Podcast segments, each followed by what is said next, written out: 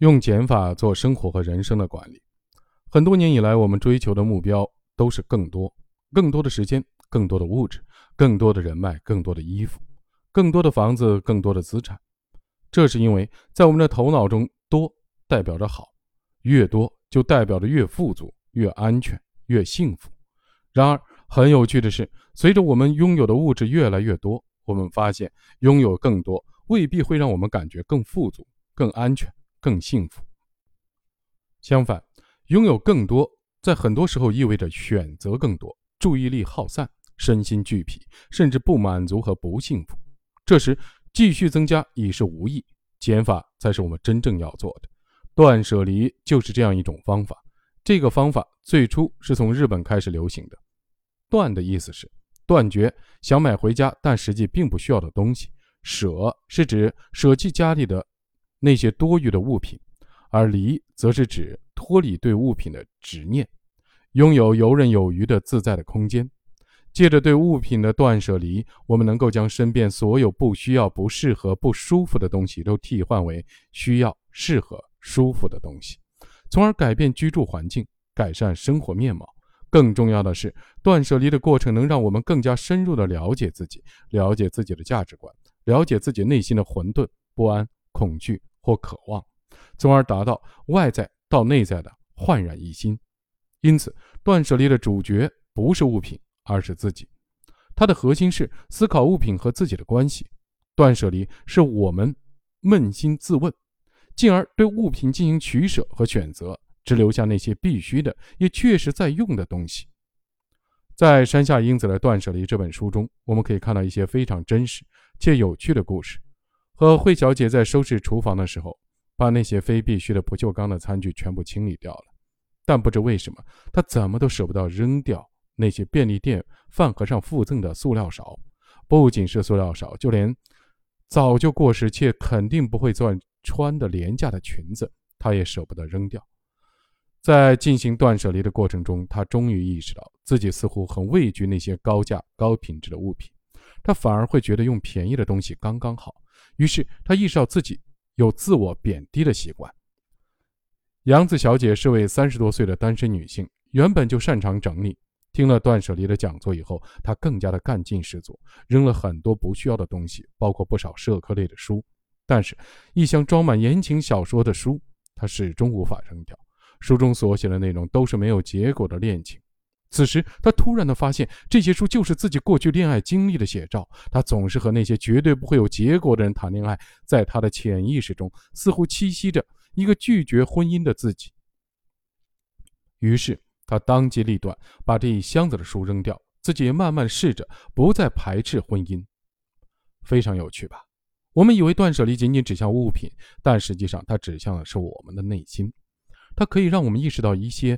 以前从未留意过的习惯和倾向，可以让我们更加了解自己，从而实现由内而外的改变。除了断舍离，美国也有极简主义的风潮。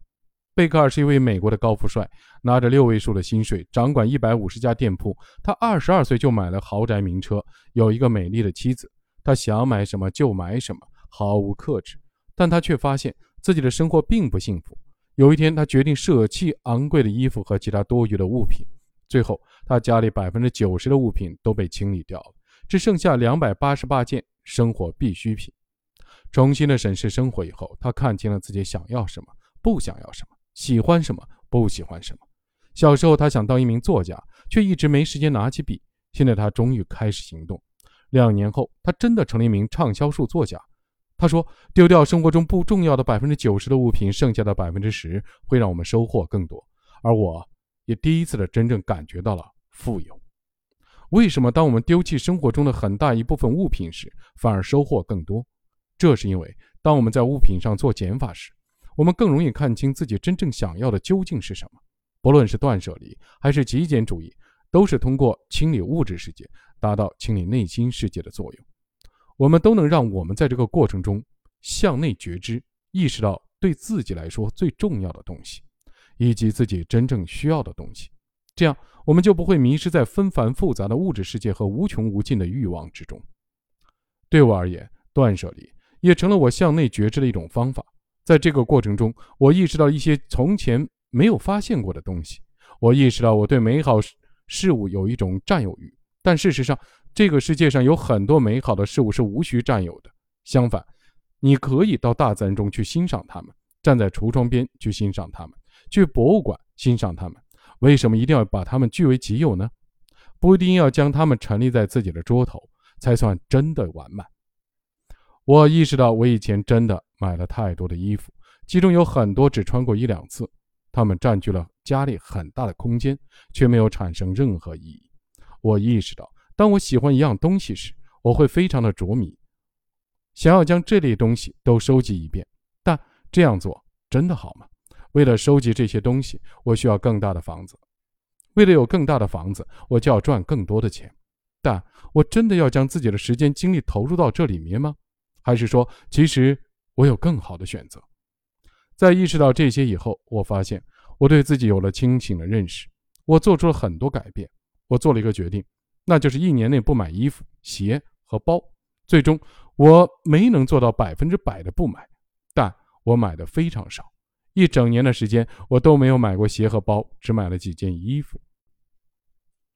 在断舍离的同时，我也意识到自己的真正的热情所在。在一年的时间里，我投入在学习、买书和培训上的费用达到十几万元。给生活做减法，并不意味着要减掉人生中的所有一切。